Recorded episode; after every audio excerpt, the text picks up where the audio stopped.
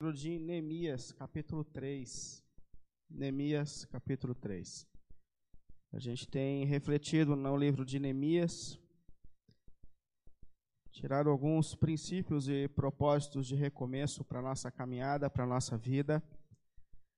E esse livro de Neemias, no capítulo 3, talvez fosse aquele capítulo que a gente pularia porque é um livro, é uma parte do livro que fala de nomes e nomes e nomes, e normalmente são textos que a gente não entende como textos que trazem princípios e questões importantes para a nossa vida, mas eu queria olhar com os irmãos hoje e perceber que esse texto traz princípios essenciais para a nossa caminhada.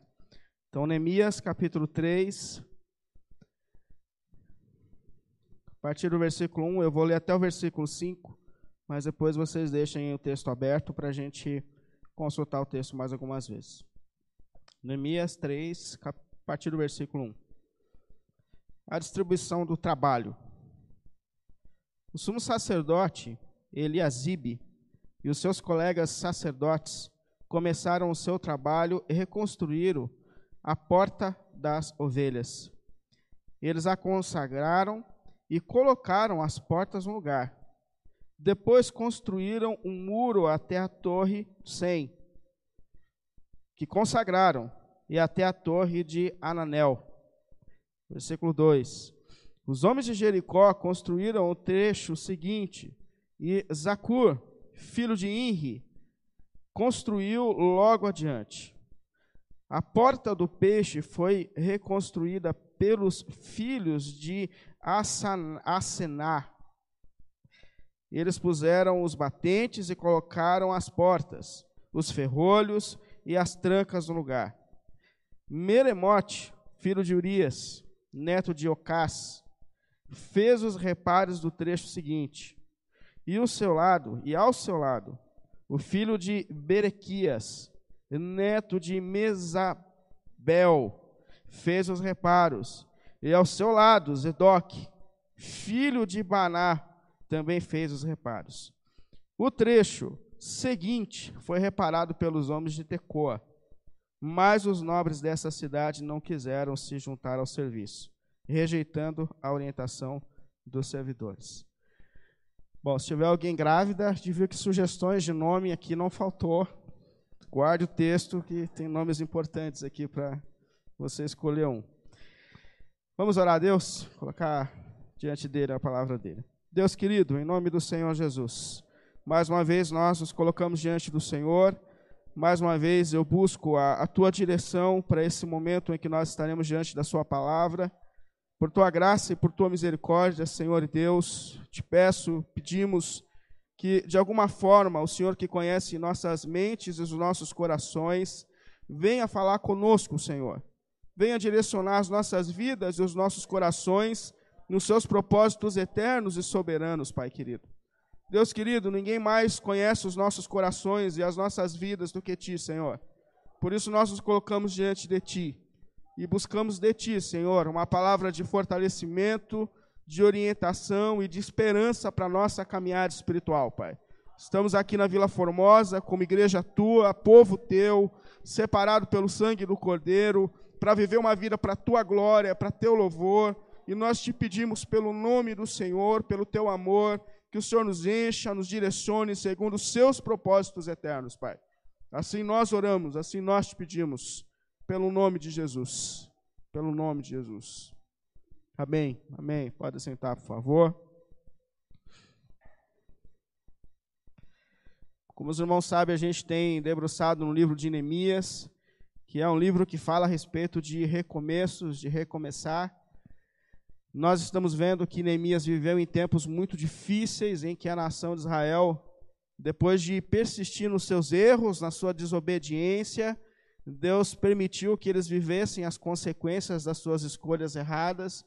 Então Israel passa por um período muito difícil na sua história, perde a sua liberdade, perdem as suas casas, perdem a, a, as suas famílias e passam a viver um momento de, de, extrema dificuldade Agora eles estão diante do Império Medo-Persa, que permite que os seus escravos voltem para casa para reconstruir, mas Neemias recebe a informação de que esses que voltam para casa não estavam com forças para reconstruir a história, para reconstruir Jerusalém. Então ele fica abatido com aquela situação e ele passa então se colocar diante de Deus para ajudar o povo a viver um recomeço na sua história e na sua vida. E a gente tem refletido que esse esse tema, essa questão de recomeços, de recomeçar, é uma necessidade que se estende a todos nós em várias fases da nossa vida. É, qual de nós, em algum momento da vida, não precisou passar por um recomeço na sua vida espiritual? Quem, em algum momento, nunca se sentiu desanimado e precisando retomar a sua jornada, a sua relação com Deus? É, quem nunca precisou passar por um recomeço na sua vida emocional?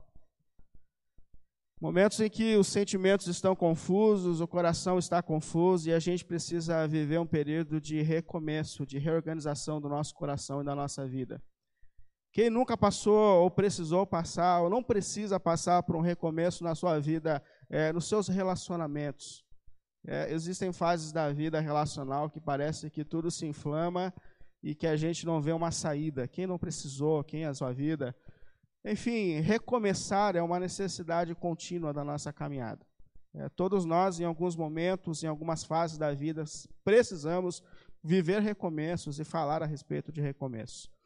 E a gente tem então debruçado no livro de Neemias, que foi o homem usado por Deus para ajudar a nação de Israel a recomeçar a sua história, a, a viver no tempo de reconstrução da sua vida da sua segurança, da sua vida espiritual, reconstruir as suas famílias, reconstruir os seus comércios, as suas vidas profissionais.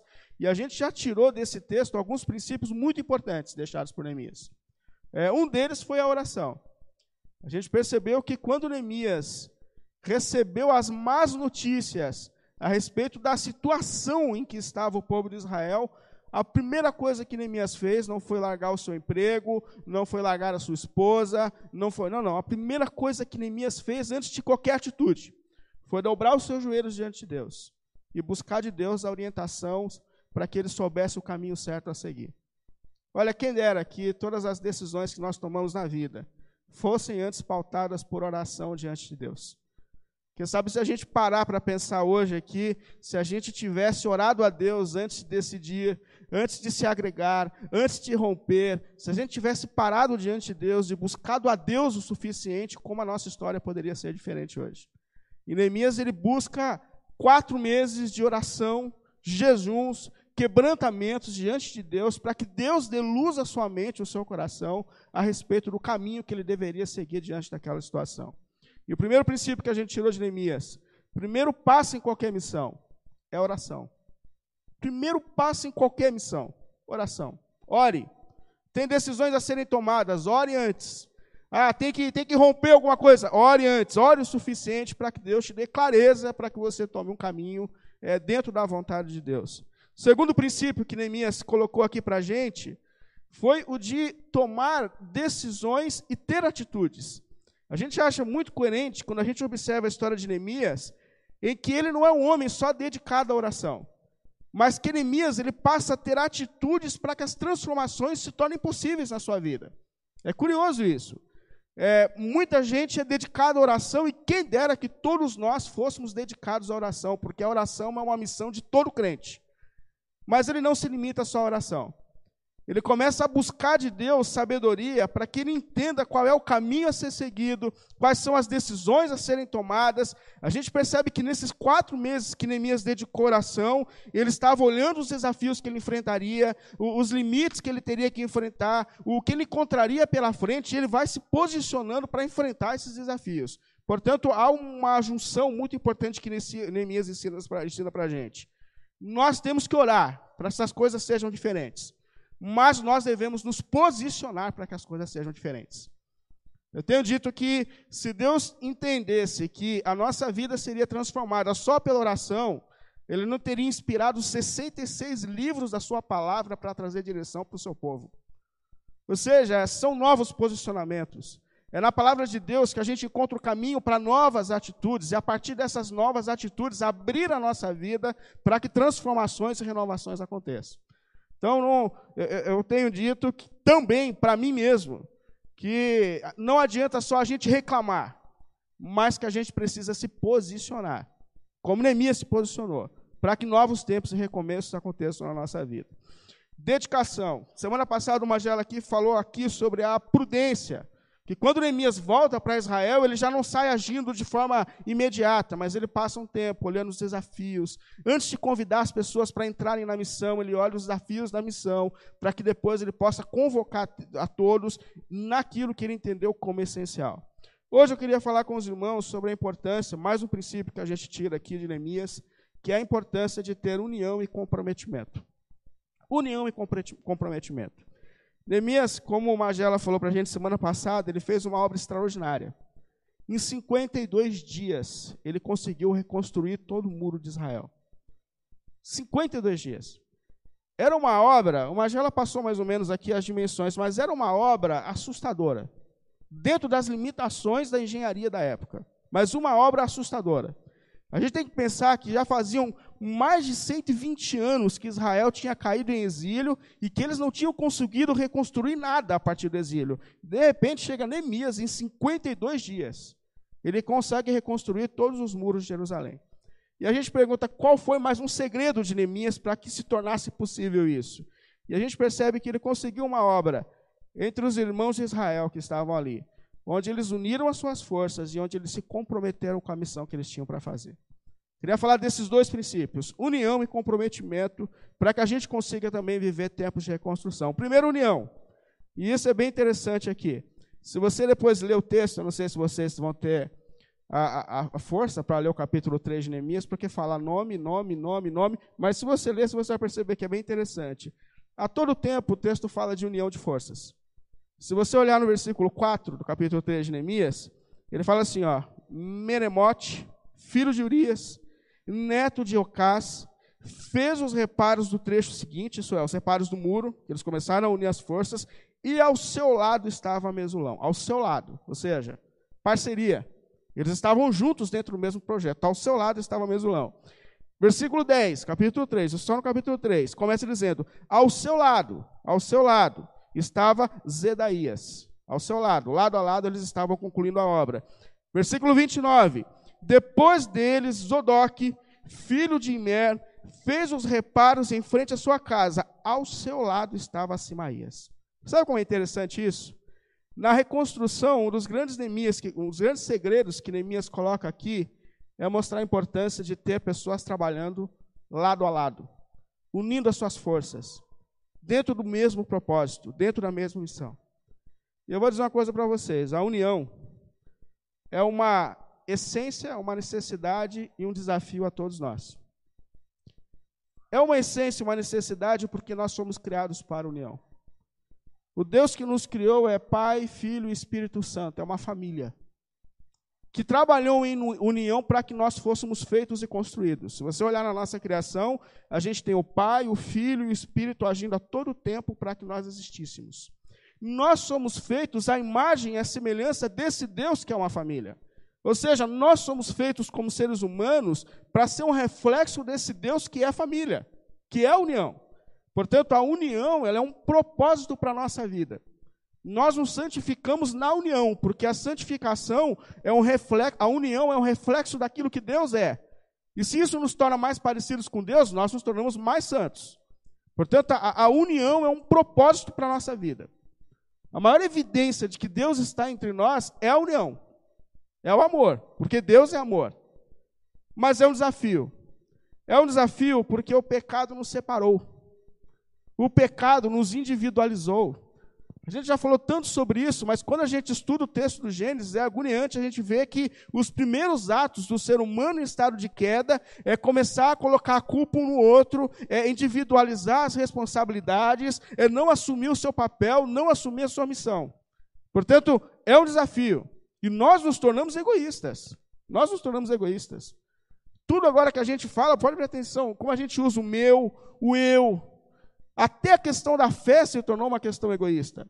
São os meus sonhos, são as minhas bênçãos, é, é o meu milagre, é, é o meu propósito, é, é, o meu, é o meu eu.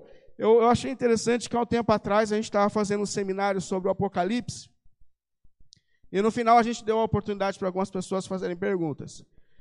E uma irmã, muito, muito gente boa, falou assim, pastor, é, você acredita que quando a gente estiver lá no céu, é, nós vamos conhecer uns aos outros e nós teremos memória? Eu falei, eu tenho, eu tenho convicção que sim. Porque eu acho que não faz sentido se eu estiver no céu sem memória. Porque Deus veio para me salvar. E o Willy sem memória não é o Willy, é outra pessoa.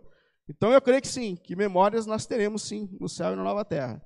Aí ela fez aquela pergunta que vocês devem fazer no coração agora. Mas e aqueles que não forem? E o meu filho? Aí eu parei para falar com ela a respeito disso, de como nós somos egoístas. Porque a nossa preocupação é que se nós estivermos no céu e não encontrarmos lá alguém que a gente ama, isso vai doer. Mas eu falei assim: você percebe como o nosso coração é egoísta? Porque se o meu filho não estiver lá, isso não dói no teu coração, mas só dói o seu. Eu fiquei pensando de crianças que nascem em países de situação deplorável, por exemplo, que nascem em situação deplorável, morrem sem pai, sem mãe, morrem doentes, passando necessidade e que provavelmente não terão a oportunidade de ouvir o evangelho, que poderiam não estar no reino dos céus. E eu falei para ela, a gente não sente a dor dessas pessoas, a gente sente a dor porque pessoas que nós queremos não estarão. Lá as nossas mentes se abrirão. Nós somos egoístas. Até quando se trata de novo céu e nova terra, nós somos egoístas, nós somos excêntricos. Quando se trata das questões espirituais, nós somos egoístas. E o que eu me coloco a pensar é como a gente volta ao propósito da união, sendo que ele é uma essência, uma essência para a nossa criação e para a nossa existência. Como a gente volta para esse propósito de Deus? E quando eu olho para o livro de Neemias, eu percebo que ele conseguiu um fato. Todos lutando dentro de um mesmo propósito, dentro de uma mesma missão. Definir um propósito e uma missão. É óbvio que naquele contexto de Neemias tinha gente diferente, entendendo que a essência era uma questão diferente, querendo tomar caminhos diferentes, mas naquele momento eles se reuniram e disseram: esse é o nosso propósito e essa é a nossa missão. E se a gente quiser voltar a esse propósito de Deus da comunhão da unidade, a gente precisa definir os propósitos e a missão pelas quais a gente vai lutar e viver nessa vida. Como igreja de Jesus, são tantas demandas, mas quais são as causas pelas quais a gente vai lutar? Como igreja aqui na Vila Formosa de Jesus Cristo, quais são as causas que Deus chama a gente para lutar? Isso é uma oração que eu tenho feito a Deus e que eu te convido também a fazer diante do Senhor. Quais são as causas pelas quais a gente vai lutar? Em qual causa a gente vai unir as nossas forças para que a gente possa caminhar junto em unidade? Olha, uma família.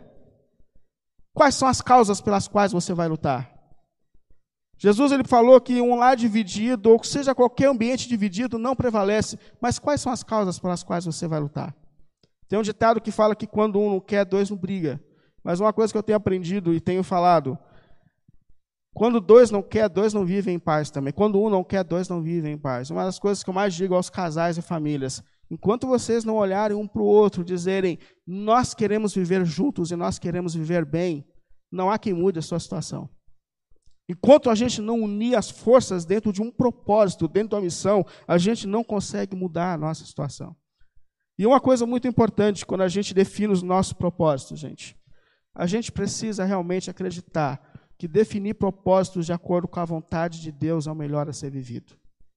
Quando a gente definir propósito na nossa vida, a gente precisa acreditar que viver segundo a palavra de Deus é o melhor que pode ser vivido e desfrutado. A gente tem a nação de Israel passando por um período da sua história, porque ela teve dúvidas de que o projeto de Deus era o melhor que ela poderia viver para a sua vida. A gente tem Adão e Eva rompendo com Deus, com os planos de Deus, com dúvidas de que viver o plano de Deus era o melhor que ele poderia viver na vida. E nós precisamos, como povo de Deus, como povo de Deus, entender que aquilo que Deus coloca como propósito é o melhor que a gente pode viver na nossa vida. E mais, conscientes de que qual for a essência que a gente define como prioridade na nossa vida, isso trará consequências para a nossa vida. Não adianta a gente fugir disso. Quer um exemplo? O que a gente come não traz reflexo para a nossa vida? Não tem como fugir da regra. Eu lembro uma vez que eu estava na sala de aula, teologia, e estava tendo aula com um professor muito importante brasileiro, um teólogo muito importante, e ele é o teólogo da predestinação, calvinista. E os calvinistas, eles entendem, não estou criando uma discussão teológica aqui, mas que a vida foi predestinada, então já está tudo predestinado. Aí, alguém na sala falou assim, professor, queria até comentar nesse momento, é, essa semana o senhor perdeu um parente querido, ele falou, realmente, essa semana é, tinha morrido um pastor de 37 anos de idade, infarto fulminante, situação difícil, eles estavam abalados, ele era primo do meu professor. Aí esse que estava no banco, o aluno, que também era pastor, falou assim, também presbiteriano, falou assim, é, pastor, mas é assim, Deus já predestinou todas as coisas, e infelizmente, se o senhor achou que ele tinha que ir com 37 anos, paciência. Aí o professor falou assim: não, não, não. Não, não, não. Há tempo que a gente fala para ele: para de comer besteira. Cuide da sua saúde. Você sabe que o seu trigliceral está alto e você não se cuida. Ele colheu e ele está vivendo a consequência. E naquele dia eu falei: se esse cara que era predestinação falou que a gente colhe consequências das atitudes que a gente toma, quanto mais nós temos que perceber isso. Então, independente do que a gente definir como essencial, a gente tem que perceber que as decisões que a gente toma trazem consequências para a nossa caminhada e que, queira a gente ou não, a gente tem definido coisas como essenciais e que elas estão trazendo é, consequências para a nossa caminhada. Por exemplo, se a gente decide que ah, o, o essencial é você viver os seus sonhos, sem olhar para a vontade de Deus, você tem que ter consciência que a sua decisão traz sim consequências para a sua caminhada. Se você decide todo fim de semana ir para o litoral e não vir para a igreja, escutar a palavra de Deus, meditar no Evangelho, se reunir com os irmãos para ouvir a palavra de Deus, eu tenho que dizer, as escolhas que nós fazemos trazem consequências para a nossa caminhada. E eu vou dizer para você, gente, eu não me coloco como responsável por pessoas que querem viver a sua vida espiritual de forma irresponsável. Não me coloco. Confesso que às vezes eu recebo assim algumas palavras de pessoas que dão a entender que a sua falência espiritual é porque eu não fiz o que eu deveria ou porque eu não dei a atenção que eu deveria. Sinceramente, eu não me coloco como responsável por pessoas que vivem a sua vida espiritual de forma irresponsável. E Neemias está ensinando isso para a gente. Agora, se a gente quiser viver os propósitos de Deus em unidade, a gente precisa definir, seja onde for, quais são as lutas e as causas pelas quais a gente vai lutar. A gente tem que perceber que as decisões que a gente toma, elas trazem consequências para a nossa vida. E que a gente precisa unir diante de Deus propósitos para a nossa caminhada. Que esse foi um segredo de Neemias. Ele uniu o propósito com o pessoal daquela caminhada. E que a partir disso eles encontraram forças na união para poder viver um tempo de recomeço. Se você quiser viver um recomeço na tua vida espiritual, você precisa ter esse propósito de união dentro de um propósito. Se você quiser viver uma reconstrução na sua família, você precisa sentar com quem você vive. E você precisa viver um propósito de reconstrução na sua família, na sua casa, na sua caminhada. Um segundo princípio que Neemias trouxe para a gente, além de unir as forças aqui junto com os seus irmãos, foi o da cooperação. E isso é bem interessante. Porque se você olhar aqui no texto, você vai perceber que ele conseguiu fazer com que todas as pessoas daquele tempo é, cooperassem com a missão. Olhar aqui de novo no, no texto. Primeiro princípio, é a união. Princípio segundo aqui, a cooperação. É mover todos para que eles se envolvessem na missão. Depois você olha com cuidado no texto, mas ele fala que os nobres se envolveram com a missão da reconstrução. Os pobres se envolveram com a missão da reconstrução. Os ricos se envolveram com a missão da reconstrução. Os sacerdotes não estavam apenas comandando a missão, mas eles se envolveram com aquela missão que eles tinham que viver naquele momento. Todo mundo, depois de definir um propósito, passou a lutar dentro daquele propósito para que aquilo se tornasse possível. Eu acho isso bem interessante. Aliás, eu falei todos, quase todos. Porque se você ler o versículo 5 do texto, dá uma olhada aí, se você tiver contexto. Você vai perceber que foram quase todos. Ele diz assim: ó, o trecho seguinte foi reparado pelos homens de Tecoa. Tecoa. Mas os nobres dessa cidade não quiseram se juntar ao serviço, rejeitando a orientação dos seus supervisores. Uma coisa importante, queria falar sobre isso na semana que vem. Mas a gente sempre vai encontrar oposição na vida diante dos projetos. Isso faz parte do desenvolvimento da vida. Vou falar sobre a importância aqui das oposições. Mas uma questão importante aqui é que houve um grupo que não quis se envolver na missão, que rejeitou a missão, que rejeitou se envolver com aquilo que estava sendo feito. E eu fico pensando, às vezes, na própria igreja. Porque a igreja é assim: existem pessoas que se envolvem na missão, que se comprometem, e existem aqueles que não querem se comprometer, mas que criticam aqueles que fazem. E aqui a gente tem um quadro muito parecido. Pessoas que não se envolvem, porém ficam sentados observando e criticando o que seria feito. É, então, isso aqui é uma realidade desde os tempos de Neemias, não é diferente. Eu tenho um princípio que eu acho assim: quem não quer se envolver não devia poder dar opinião. Porém, não é a regra assim, né? A pessoa não se envolve e, e dá opinião aqui a respeito do que está sendo feito. Agora, um princípio que eu vejo aqui muito importante deixado nesse, nessa questão do engajamento é a gente perceber que qualquer tipo de recomeço envolve e exige engajamento da nossa parte. Isso é muito importante. Qualquer tipo de recomeço na vida envolve e exige de nós engajamento. Portanto, se a gente quiser viver um tempo de recomeço, por exemplo, numa vida conjugal, isso vai envolver engajamento, dedicação, comprometimento. O texto do Gênesis, capítulo 2, 24, diz assim: O homem deixaria o pai e a mãe, se uniria à sua mulher, e eles se tornariam uma só carne. Se unirão, se unirão. Isso é muito importante porque Deus está mostrando para a gente aqui que o que vai sustentar pessoas dentro do mesmo propósito é a união, união de propósito, e o comprometimento, é a aliança. E eu preciso dizer algo que eu digo há muito tempo. O que sustenta duas pessoas na vida e para a vida é a aliança e o comprometimento. Não são as boas fases da vida. Porque a vida ela é inconstante. A vida ela traz tempos difíceis. A gente sabe disso. A vida traz momentos difíceis. A gente casa naquele clima de lua de mel, achando que a lua de mel dura 10 anos. Não, não. Isso, a gente sabe que a vida é desafiadora. Não sei se eu já contei a vocês uma história, mas é uma fábula de um livro que fala que quando Adão recebeu a Eva de Deus, ele foi feliz para casa com ela. E depois de uma semana ele voltou com a Eva diante de Deus e falou: Senhor, eu estou devolvendo. Veio com defeito. Aí Deus falou: Meu filho, o que está acontecendo? Ele falou: Primeiro, fala demais. Fala, fala, fala, fala, fala, fala. Não deixa eu ficar deitado no sofá é, é uma coisa assim inquietante. Ela é, não, não dá dando certo. Eu quero devolver. Quero devolver. Aí Deus falou assim: Olha, meu filho, é você que sabe. Fiz para você. Eu achei que o projeto ia dar certo. Não deu. Paciência. Depois de uma semana, Adão voltou de novo e falou assim: Então, Senhor, está um silêncio lá em casa. A situação está difícil, está um vazio. Eu não tenho com quem conversar. E, e então. Aí Deus falou assim: Olha, eu fiz para você. Se ela quiser voltar, vocês voltam. Aí eu olhei e falei, ah, vou dar mais uma chance para ele. E voltou. Na terceira semana, Adão voltou de novo. Mas em conflito, em conflito, em conflito. Falou, meu Deus do céu, eu não sei o que eu faço. Porque a vida com ela é um caos. Mas a vida com ela é um caos também. Sem ela é um caos também. Eu não sei o que, que eu faço. Aí Deus, naquele momento, segundo a história, parou, olhou para Adão e falou assim: é isso, meu filho. É, casamento não é levar só o que é de bom. Casamento é você levar o que é de bom e de ruim para casa.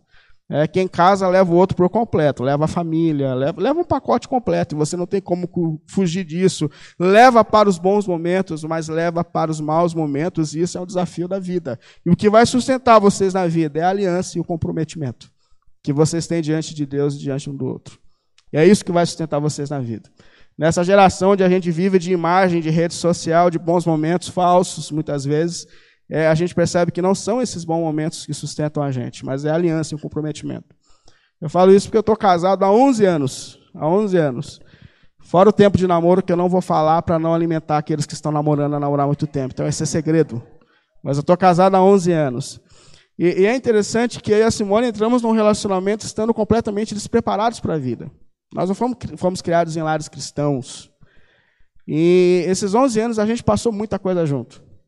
A gente já passou por crise financeira, a gente já passou por crise de depressão, a gente já passou por desafios com o nosso filho. É, eu já devia contado isso para vocês, porque eu conto isso o tempo todo, porque foi marcante, mas meu filho ficou 10 meses sem dormir. Era eu e a Simone fazendo escala em casa para poder continuar cuidando do menino. Mas em meio a tudo isso, eu posso dizer que na vida, de fato, é melhor, é melhor serem dois do que um. Que a união vale a pena que a união é, é um caminho que Deus colocou como propósito para a nossa vida. Que de fato nós somos mais fortes quando nós caminhamos em união e em comunidade, em união de comprometimento. E o que eu acho interessante é a gente observar é o que sustenta essas pessoas juntas para a vida. É a aliança, é o comprometimento. É o comprometimento. Se a gente quiser criar filhos para a glória de Deus, comprometimento. Fala a verdade. Quem tem filho adulto já passou essa fase, mas quem tem filho pequeno Criar filho é uma coisa desafiadora. É uma coisa desafiadora. Eu não sei, às vezes eu me coloco diante de Deus perguntando: será que eu estou errando? Porque eu repreendo tanto meu filho, eu sou carinhoso com ele, mas eu repreendo tanto meu filho, eu falo tanto para o Vitor: não pode, não vai, não faz, não é para fazer assim, não vai por esse caminho, filho. Eu gasto energia, eu acho que 70%, 80% do tempo eu estou gastando energia corrigindo meu filho para que a natureza corrompida dele não domine a, a, a alma dele. O tempo todo. O tempo todo. Mas, ao mesmo tempo, é lutar pelos propósitos de Deus, acreditar que Deus realmente nos colocou com essa missão diante dos filhos e colher o resultado disso dá um prazer tão grande. Esses dias eu estava conversando com um amigo que é vizinho e ele falou assim para mim: O teu filho ele é conselheiro, né? Meu filho tem cinco anos de idade. Aí eu falei assim: Cara, eu acho que ele é pequeno. Ele falou: Não, porque meu filho é meio birrento. O pai dele é meu amigo também. Ele falou: Meu filho é meio birrento. Então, meu filho, é, eles fizeram uma brincadeira ali na quadra de fazer um desfile de alguma coisa e depois alguns iam ter que voltar para ver quem fez melhor. Ele falou, e o Vitor ficou como um jurado, meu filho ficou como um jurado. Aí o Vitor não votou no filho dele, que é o melhor amigo dele. Então ele ficou chateado e voltou para casa chorando falou, a gente não é mais melhor amigo. O meu filho foi atrás dele. É, aí sentou, aí meu amigo contando, meu vizinho, falou assim, foi muito engraçado que ele veio da porta e falou, cara, vem cá. Você sabe que nós somos os melhores amigos, mas você não foi o melhor e eu preciso ser justo na questão. Aí eu falei assim, meu Deus do céu. Um diálogo entre dois meninos de cinco anos, ele falou. E ontem eu olhei pela janela enquanto eu estava terminando a pregação, abri um pouquinho para ver onde ele estava, e eu vi ele, esse mesmo amigo passando chorando porque brigou lá na quadra de novo. Criança junto é uma beleza, né? Aí brigou na quadra de novo. Aí meu filho veio atrás dele e falou assim: Cara, vem cá, o que aconteceu com você? Conta para mim. É, o que, que aconteceu com você? Eu falei assim: Olha, eu acho que vai virar pastor também. Aí, o, o, o, aí depois a Simone olhou para mim e falou assim: Mas na verdade ele está fazendo a mesma coisa que você faz com ele. Que é sentar com ele e falar: Filho, o que aconteceu? Por que, que você agiu assim? Por que, que você está fazendo assim? Ao mesmo tempo que a gente percebe que é desafiador, a gente percebe que o comprometimento com a missão traz resultados positivos para a nossa caminhada. É que acreditar naquilo que é o propósito de Deus realmente traz resultados positivos para a nossa caminhada. Para a nossa vida espiritual, a gente precisa de comprometimento, gente. A gente precisa de comprometimento. Eu, eu, eu ouvi um pastor uma vez escrevendo que uma, uma jovem procurou ele, dizendo assim: Pastor, eu estou desanimada. Eu estou desanimado, eu não sei o que acontece comigo, eu não tenho vontade espiritual, eu estou desanimada. Aí ele olhou para ela e falou assim: Minha filha, quanto tempo você ora por dia? Quanto tempo você lê a palavra de Deus por dia? Ela falou: Não, pastor, eu não sou dessa, não tenho paciência. Eu venho para a igreja no fim de semana. E ele olhou para ela e falou assim: Você precisa aprender a orar e você precisa aprender a ter contato com a palavra de Deus. Ela olhou para ele e falou assim: Tá bom, pastor. Voltou. Depois de um mês, ela procurou ele. É real essa história. Falou assim, pastor, eu estou desanimada, eu estou desanimada. Ele falou assim, você arrumou aquela questão das suas orações diárias e da sua contato, contato com a palavra de Deus? Ele falou, não, pastor, eu não, não consegui, ainda vou fazer. Depois de mais um mês, ela procurou ele de novo com a mesma questão. Aí ele falou, você está orando? Aí quando ele falou, ela ficou nervosa e falou assim, mas pastor, de novo, é a única direção que você sabe dar é que a gente tem que ler e tem que orar. Ele falou assim, é essa, mas é verdade, irmãos, por quê? O único capaz de nos sustentar na vida é Deus. A única maneira de nós permanecermos em pé na nossa caminhada e jornada espiritual é tendo um relacionamento vivo e diário com Deus. Fora isso, é entretenimento. Fora isso, a gente não tem do que. Um dia que acabar o ambiente que você gosta, a tua fé, a tua relação com Deus vão acabar. Até o momento que a gente percebe que a gente é discípulo de Jesus. E como declarou o apóstolo Paulo, fortalecei-vos no Senhor e no seu poder, porque só Ele é capaz de te deixar em pé na jornada. Não há outro, não há outra forma. E por incrível que pareça, é uma luta espiritual para que você desligue a sua televisão, para que eu desligue a minha televisão, para que eu saia da rede social e entre no meu quarto para falar com Deus. Olha como é desafiador uma missão tão, tão fácil e acessível a todos nós. Mas por quê? Porque isso é uma luta espiritual que a gente enfrenta. Olha, o diabo não quer que a gente desenvolva relações verdadeiras e vivas com Deus. O diabo quer que a gente viva distraído de entretenimento, de ânimo e ânimo, de desânimo e desânimo. Porém, a partir do momento que a gente se posiciona e que a gente se engaja na missão de ter relacionamentos vivos e verdadeiros com Deus, as mãos de Deus sustentadoras se derramam sobre a nossa vida. Não tem como sair disso. Ah, você quer ter uma igreja é, viva, verdadeira. A gente precisa se comprometer, se unir, se comprometer com a nossa missão. Eu tenho dito já algumas vezes aos irmãos, eu sou uma pessoa que entende que fazer menos é fazer mais. Eu acredito que a gente precisa definir a nossa missão, definir qual é o nosso papel, e eu tenho orado a Deus com isso, e te convido a, isso, a oração por isso também. Mas a definir qual é o propósito de Deus para a nossa vida, para que aquilo que Deus nos der como propósito e missão, a gente dê o melhor de si dentro daquele propósito da missão que Deus tem colocado no nosso coração. Seja a pregação do Evangelho, seja a formação de discípulos, seja o louvor a Deus, mas que a gente faça dando o melhor de nós nessa missão. E nós temos que nos comprometer, porque nós só estamos aqui porque um dia Cristo se comprometeu conosco. Sabe que a história de Neemias é a história de Cristo. Neemias é esse homem que sai de um palácio, do seu conforto, abre mão de tudo e compra a luta de um povo para que esse povo pudesse viver restauração. Jesus é aquele que sai do seu trono, Jesus é o próprio rei. Abre mão do seu conforto, abre mão da sua televisão, abre mão da sua rede social, abre mão de tudo que ele é, entra na história, entra na nossa história, se sacrifica numa cruz para que nós pudéssemos viver a restauração na nossa história. E é diante dele, é diante do sacrifício dele, que a gente encontra a oportunidade de viver recomeços e reconstrução na nossa vida e na nossa história. Por isso eu finalizo dizendo: onde tem faltado união na sua vida? Quem sabe Deus não te chama hoje a refletir sobre isso. Quem sabe você não precisa sentar com alguém e falar: a gente precisa unir as nossas forças. A gente precisa lutar dentro de um mesmo propósito. E hoje tem faltado talvez comprometimento na sua vida. Porque sem união e comprometimento, Deus está dizendo que a gente não vive novos tempos. Mas se a gente quiser viver unidos e comprometidos, o Senhor está do nosso lado para que a gente possa viver reconstrução na nossa vida e na nossa história, para a glória de Deus e para a nossa alegria. Em nome de Jesus. Vamos ficar em pé para a gente orar, por favor?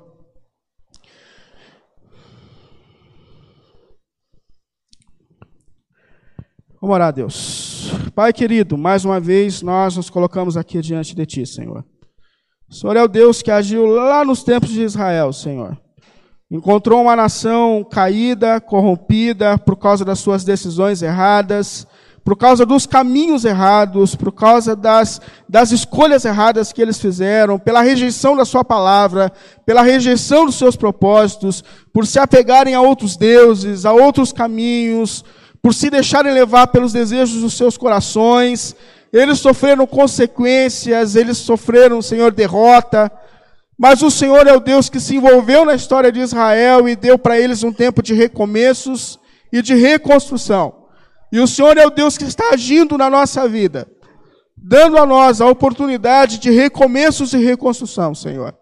Por isso, em nome de Jesus, nosso Deus e nosso Pai, nós clamamos a Ti, Senhor, que venha sobre nós tempos de recomeço, Senhor. O Senhor é o nosso Deus e sabe quais são as áreas da nossa vida que precisam de um toque especial, Senhor. Oh, Deus querido, que a gente saia daqui nessa manhã com forças para fazer alianças, para se comprometer em missões que o Senhor colocou na nossa vida, para unir forças dentro das nossas casas, dentro dos nossos lares, Senhor. Pelo nome de Jesus, Pai. Mas dá-nos também uma postura de engajamento, Senhor. Como o Senhor disse por meio do apóstolo Tiago, nós não estamos aqui como ouvintes da Sua palavra, mas com a missão de viver a Sua palavra e a Sua vontade, Senhor. Por isso, em nome de Jesus, pelo nome de Jesus, dá-nos força, Senhor Dá-nos união pelo teu espírito, Senhor. E dá-nos, Senhor, um espírito de comprometimento com toda a missão que o Senhor tem colocado nas nossas vidas. Assim nós oramos e nos colocamos diante de ti, Senhor. Amém.